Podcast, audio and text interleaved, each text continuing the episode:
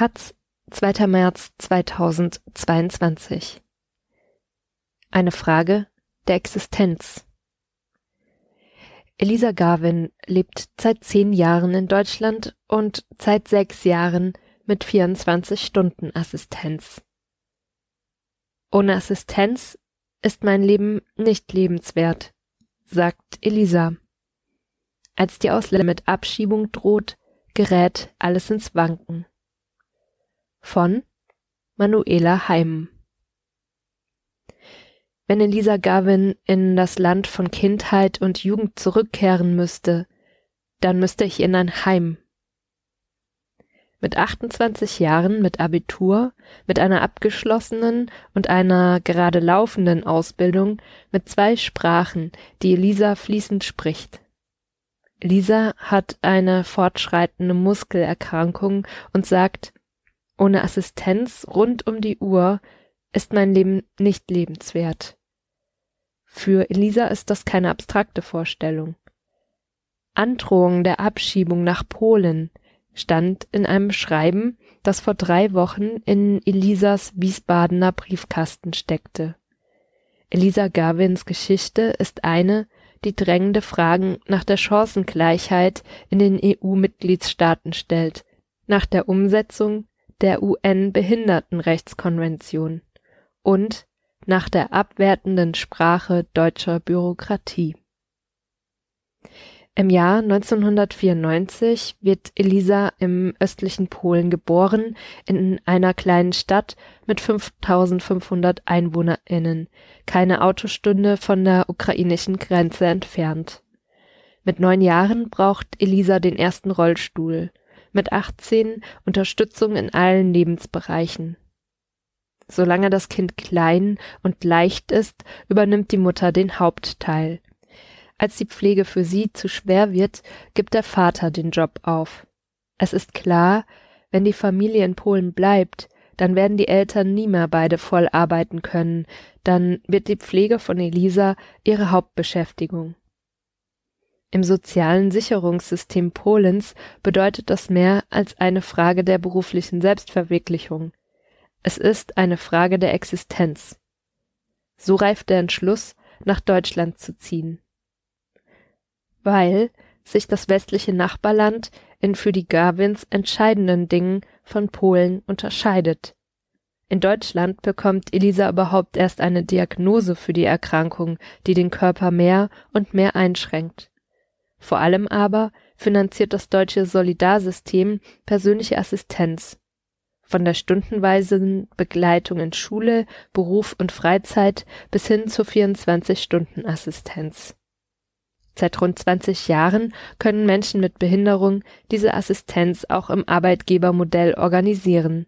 Das heißt, die Person mit Assistenzbedarf bekommt ein Budget und bestimmt selbst, wen sie als AssistentInnen einstellt, übernimmt die gesamte Koordination und Abrechnung.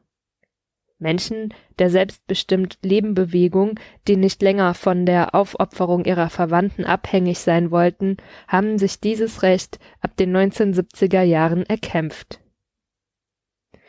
Die UN-Behindertenrechtskonvention hat die Rechte auf eine selbstbestimmte Lebensführung für Menschen mit Behinderung zementiert. Die Europäische Union ist beigetreten, 2011 ist die Konvention hier in Kraft getreten alle EU-Mitgliedstaaten haben außerdem auch einzeln unterschrieben. In Artikel 19 erkennen die Vertragsstaaten das Recht von Menschen mit Behinderung auf unabhängige Lebensführung an. Das schließt ausdrücklich auch die persönliche Assistenz ein. Und doch gibt es längst nicht in allen Vertragsstaaten 24-Stunden-Assistenz. Auch in Deutschland ist die Genehmigung zu häufig ein langwieriger Kampf mit Behörden und Krankenkassen. Familie Gavin zog 2012 nach Deutschland. Zehn Jahre später, Anfang Februar 2022, wirft die Stadt Wiesbaden ihnen einen Knüppel hin, der härter nicht hätte sein können. Elisa hatte erst vor wenigen Monaten die deutsche Staatsbürgerschaft beantragt. Noch im laufenden Verfahren kam das Schreiben der Ausländerbehörde. Eine sogenannte Anhörung. Man beabsichtige, Elisa Garvin des Landes zu verweisen, droht die Abschiebung an, weil Garvin die Freizügigkeit missbrauche, weil Garvin von Sozialleistungen lebe, ohne dass eine Erwerbstätigkeit in Sicht wäre, weil es nicht im öffentlichen Interesse sei, dass Garvin länger in Deutschland lebe. Das war das Abwertendste, was man mir je gesagt hat, sagt Elisa in den schlimmen Tagen danach. In Polen gäbe es doch auch Heime, habe der Sachbearbeiter dann noch am Telefon gesagt. Die Aussicht, ohne 24 Stunden Assistenz leben zu müssen, das ist für mich ein Todesurteil, sagt Elisa. Wem das zu dramatisch klingt, der vergegenwärtige sich noch einmal die Alternativen. Die ambivalenten Gefühle, die Menschen mit Behinderung hier erleben, sind Elisa und den Eltern vertraut. So ist die Ausbildung zur Bürokaufkraft bei einem Berufsbildungswerk, die Elisa 2018 abschließt, alles andere als der Traumberuf. Aber es ist das, was die Arbeitsämter bei Menschen mit schweren körperlichen Einschränkungen quasi automatisch aus der Schublade ziehen. Dass die Betroffenen dann bedrückend oft keinen Job finden, scheint bei den Behörden nicht zur Einsicht zu führen. Elisa wollte einen Informatikberuf erlernen, weil das mit den fortschreitenden Einschränkungen besser vereinbar wäre. Abgelehnt. Elisa wollte studieren, soziale Arbeit, hatte schon den Studienplatz. Nur wenn Elisa in dieser Zeit zusätzlich arbeite und sich selbst finanziere, sagte das Amt. Ein schlechter Scherz. Nun finanziert sich Elisa aus der Grundsicherung eine Ausbildung zum zur systemischen Beraterin. Manchmal bleibt kaum genug Geld für Essen. Trotz der anerkannten Erwerbsminderung habe Elisa den unbedingten Willen zu arbeiten. Im Einklang mit meiner gesundheitlichen Situation, sagt Elisa.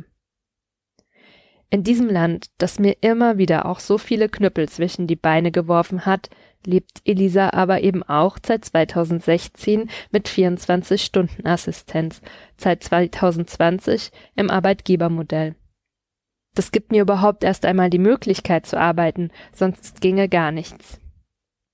Elisa berichtet auf Social Media über das Leben als mehrfach diskriminierte, nicht-binäre Person, engagiert sich ehrenamtlich und queer feministisch. Elisas Eltern leben in derselben Stadt und arbeiten in Vollzeit, weil sie es können. Der Vater wieder in der geliebten Automobilbranche, die Mutter hat sich ihren Traum als medizinische Assistentin erfüllt. Nicht nur ich konnte mich autonom weiterentwickeln, sagt Elisa. Als das Schreiben der Ausländerbehörde kommt, wird Elisa sofort aktiv. Gut vernetzt, mit vielen Kompetenzen, Per Crowdfunding sammelt Elisa in kürzester Zeit Geld für die anwaltliche Beratung. Und Elisa schreibt eine Beschwerde an das Bürgerreferat der Stadt Wiesbaden. Es vergehen nur wenige Tage, dann antwortet die Leiterin der Ausländerbehörde persönlich. Sie schreibt von einem Missverständnis, denn Elisa Garvin habe schon längst ein Daueraufenthaltsrecht erworben. Ihr Mitarbeiter habe die rechtliche Lage falsch bewertet, die Anhörung sei gegenstandslos. Sie entschuldigt sich für die entstandenen Unannehmlichkeiten aufgrund des Behördenversehens und bedauere sehr, dass das Prüfungsverfahren sie solchen Aufregungen ausgesetzt hat. Der Sacharbeiter selbst hat sich inzwischen in einem Schreiben mit ähnlichen Worten entschuldigt. Er habe nichts von der Schwere der Behinderung gewusst, schreibt er. Die persönlich und vernichtend klingenden Sätze in dem vierseitigen Anhörungsschreiben stellen sich als allgemein verwendete Textbausteine heraus, die in dieser und ähnlicher Weise an viele Menschen verschickt werden. Für Elisa ist dies ein weiteres Erlebnis mit der ambivalenten Fortschrittlichkeit Deutschlands. Mit Happy End.